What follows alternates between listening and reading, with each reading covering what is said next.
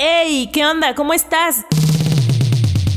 Ya regresamos después de esta pequeña pausa de siete días a Contra lo dado por hecho. Claro. Ya en la primera mitad, Nidia nos, nos adelantaba sobre, pues un poco llegar desde la duda a preguntarnos sobre las juventudes y las oportunidades para las juventudes y no desde, desde una presunción, ¿no? De entender lo que es, sino llegar justamente a preguntar, a escuchar, a ver y a considerar, pero sobre todo a cuestionar.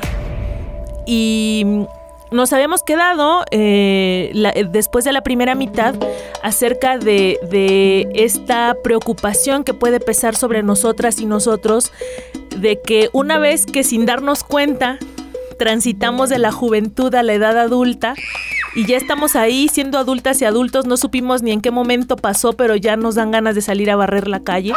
No sabemos ni en qué momento pasó, pero ya somos eh, la persona titular de ese contrato de renta de la casa que habitamos. Chale. En el mejor de los casos, ¿no? Sí. Eh, ¿Cómo, es que nos topamos de, la noche a la mañana con esta realidad de ser adultas, de ser adultos? ¿Qué, ¿Qué, sigue? ¿Qué pasa? ¿Cuál es la siguiente angustia por la que, por la que podemos estar atravesando? Sumaríamos a esta configuración del adultocentrismo el hecho de que todo el tiempo, como decía Roberto, eh, se están creando estas ideas que segregan a, las, a, los grupos poblacionales, ¿no? Entonces, como personas jóvenes, nos, a veces nos comparamos con nuestros padres o nuestras tías y tíos y decimos, ah, es que ellos, a mi edad ellos ya tenían, ¿no? O ellos ya hacían y nosotros sentimos que no podemos.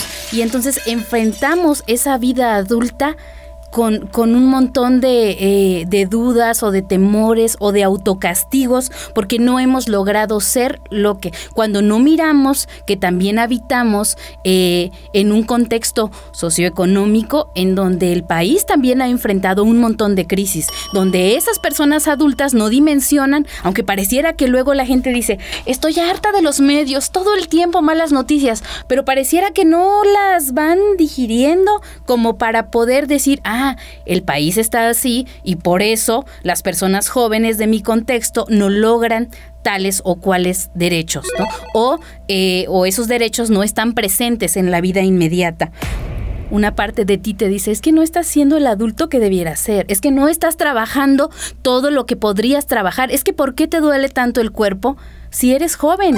¿No? Y, esta serie de, de cosas eh, están acompañadas además de otro fantasmita, ¿no? Esa idea de, híjole, si tengo 30 o tengo 35, a los 60 ya voy a ser una persona eh, adulta mayor y ya me voy a poder ir este, formando para que me den mi, mi apoyo económico y entonces habrá un reemplazo generacional y entonces si no hice todo lo que tengo que hacer ahorita que estoy cansada, ahorita que hay pandemia, eh, después va a ser mucho más difícil. Y entonces también emocionalmente nos vamos desgastando y somos personas ansiosas, deprimidas, preocupadas y que nuestra mente o nuestras emociones estén plagadas de esas sensaciones favorece a que tampoco veamos alternativas y que nuestra vida sea gris. ¿No? Y eso también es una realidad, no es una exageración, personas mayores a, las jóvenes, ¿no? Eh, es una realidad que enfrentamos que tiene sí relación con eh, efectos hacia afuera, pero también con eso, con lo que crecimos, que nos dijeron, es que tú debes de ser tales y tales y tales cosas, pero no me dijeron cómo. Y entonces, cuando pensemos en los accesos al trabajo o en si tu sobrina o sobrino este, em, ya encontró o no un empleo, no solo tiene que ver con que no le ha echado las suficientes ganas o no se ha encomendado o no ha hecho bien su manda, ¿no? Tiene que ver también con que en este país hay sí muchos empleos, pero mal pagados. Y entonces hay mucho, muchas horas de trabajo de algunas personas con escaso, eh, con escasa retribución. Para empezar, eh, para jóvenes, para juventudes, están por los suelos eh, los, los salarios, porque incluso hay mucha gente que considera que por ser jóvenes puedes incluso no pagarles. Es este rollo de... Porque te voy a dar visibilidad, porque vas a hacer experiencia. Entonces, mientras tanto, te robo tu trabajo, ¿no? Eh, para empezar, así se ve al joven. Vamos partiendo de ahí. Luego, si bien te va que sí sea formal un contrato y te den una lana, pues es una bicoca. Luego te andan queriendo echar en cara, oye, pero te estoy dando seguro social. Dice, oye, espérame, pues si es, tu obligación, ¿qué te pasa, no? Te lo, y te lo cobran. dicen, es que mira, te voy a pagar esta, esta bicoca, pero porque también estoy pagando tu seguro. Y luego hay que ver ese dinero, cómo se traduce en poder adquisitivo o no. Porque entonces de repente te encuentras una chamba en la que alguien, por ejemplo, es diseñador gráfico, pero lo quieren también de community manager, fotógrafo, videoasta y animador por 4 mil varos al mes, haciendo la chamba como de 5 o 6 especialistas. Y luego esa, esa oportunidad, porque empezábamos diciendo que si sí son oportunidades las oportunidades, si cuando tiene la oportunidad de ser así de explotado y violentado este joven, esta joven, cuando llega a ese lugar soñado de esa explotación, esa lana, cuando la cobra, contrástala con la renta, ¿no? tus, tus 4, 6 mil, 8 mil varos eh, mensuales contra 12 mil varos de renta de un depa, por ejemplo, en la Ciudad de México y un depa nada lujoso. O sea, estoy hablando de una cosa muy leve, ¿no? Chale. Entonces, pues, pues qué pedo, ¿no? y luego te encuentras universidades con carreras híbridas y te dicen, es que esta carrera que es simultáneamente de comunicólogo y diseñador gráfico con una embarradita de animación y artes digitales, asegura tu empleabilidad. Bueno, ¿y no será que como universidad estás poniéndolos de pechito para pegarle en la torre a su bienestar. ¿A qué costo diría Thanos? Exacto. Con este pequeño zoom que, hacemos, nos damos cuenta que son condiciones del contexto, del momento histórico, de eh, pues del país, del mundo, las que están ahí eh, siendo la contracorriente en la cual están remando las personas. Como bien dices, Grace, estamos en un Zoom. Ahora vamos a tocar el tema de las oportunidades laborales, pero eso, ¿no? Es importante mirarlo de manera amplia para que también podamos sentirnos eh, aliviadas, ¿no? O aliviados frente a esta realidad que enfrentamos las personas jóvenes. Porque si no lo miramos como un problema social, vamos a creer que es mi culpa, ¿no?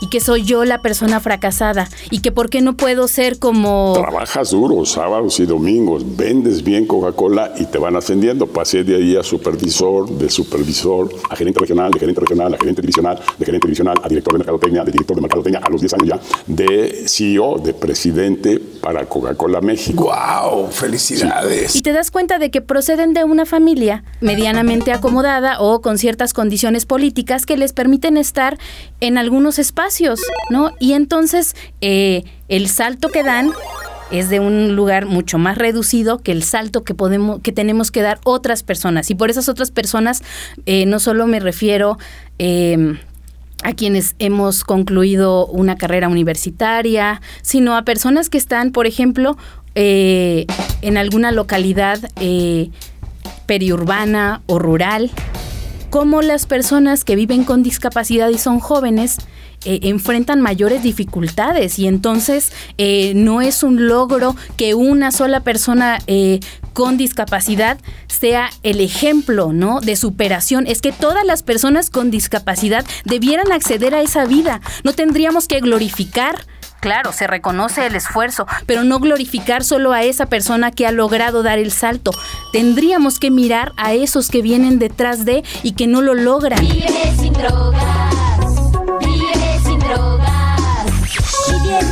un problema eh, del crimen organizado eh, es precisamente no el alto consumo de sustancias psicoactivas, cómo las comunidades hacemos o favorecemos que las personas jóvenes eh, no se sumen a ese número tan grande ¿no? de personas consumidoras y que además enfrentan adicciones. Y eso implica también mirar hacia distintos lados. Y sé que a veces cuesta porque estábamos diciendo, ¿no? Tenemos un montón de jornadas laborales que nos hacen llegar a nuestra casa súper cansadas o cansados y además tengo que mirar a mi comunidad, pero es que si no miramos a la comunidad, difícilmente vamos a poder enfrentar esas cosas que nos cuestan mucho en lo individual, ¿no? Eh, y otro punto, las necesidades y estos gustos de adulto independiente, ¿no? Estos gustos de mentes también son nuestro derecho. No olvidemos que además del derecho al trabajo tenemos derecho al ocio, a la recreación y que eso no debiera estar eh, penado, no debe ser una culpa descansar o dedicarnos a dibujar o a aprender una nueva habilidad eh, o adquirir eso que de niños o niñas no nos consiguieron y que ahora tal vez podemos adquirir. Eso no debiera ser un, autocastigo, ¿no? Claro, también debemos cuestionar el consumismo y cómo también, como personas jóvenes, eh, hacemos un balance entre ese bombardeo de cosas que nos obligan a tener o que nos hacen creer que si yo tengo, entonces soy más persona y si no tengo, entonces soy una cosa extraña en el mundo, ¿no? Pero eh, el tema del ocio o de repente también, ¿no? Esta dificultad que enfrentamos eh, las personas jóvenes para decir, híjole, es que ¿será momento de que me convierta en madre de familia?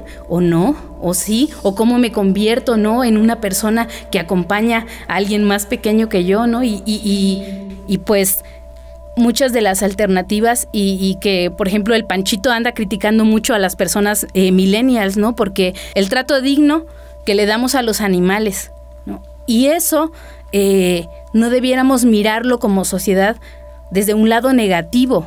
Está bueno que como sociedad ya no tengamos al perro viviendo en la azotea, Y que asumamos que el cuidado de otro ser, sea humano o no, también implica una mirada ética sobre si yo como persona joven quiero dignidad, ¿cómo le otorgo dignidad a eso que depende de mí?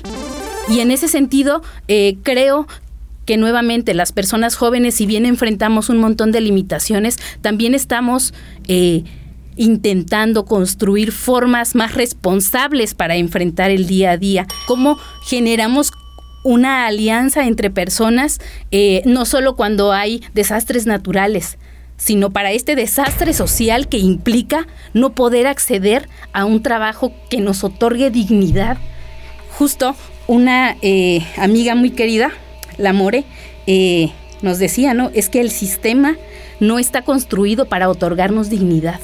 Todo el tiempo tenemos que estarla defendiendo. Qué fuerte. Y entonces, eh, no quisiera hacer una alusión a la guerra, ¿no? Pero frente a esa eh, amenaza constante, si salgo yo sola a enfrentar cómo es que debo defender mi dignidad, pues tal vez sea menos pesado si lo hago con otras, ¿no? Por eso, por ejemplo, el movimiento feminista aboga porque construyamos comunidad entre mujeres, porque eso que me pasa a mí le pasa a otras y si salimos juntas o nos apoyamos o veo que ella también trae un color y entonces me puedo aliar, pues eso también nos permite hacer la vida con un poco más de tranquilidad.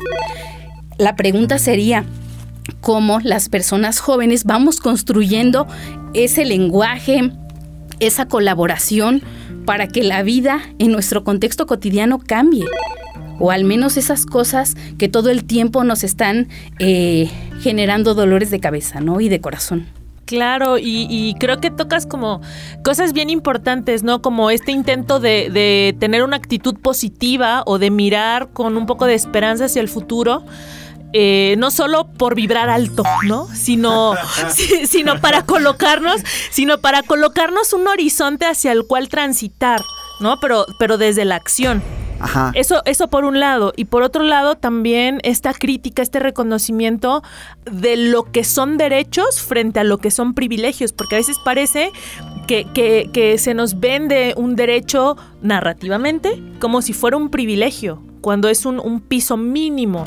Y cuando estamos paradas en lo que sí es un privilegio, no dejar que, ese bienestar individual nos nuble la empatía o nos nuble la crítica. Y solo eso, ¿no? Como eh, que la resiliencia nos permita que eso que vivimos no nos vuelva a pasar a nosotras o a otras personas y no que hagamos carrera en la resiliencia, es decir, que aguantemos un golpe y nos preparemos para el que viene y el que viene y entonces la vida se nos pase siendo resilientes, ¿no? Tenemos derecho también al buen vivir.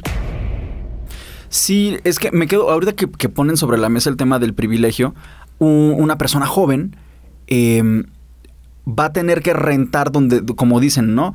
Donde, donde le alcanza para rentar.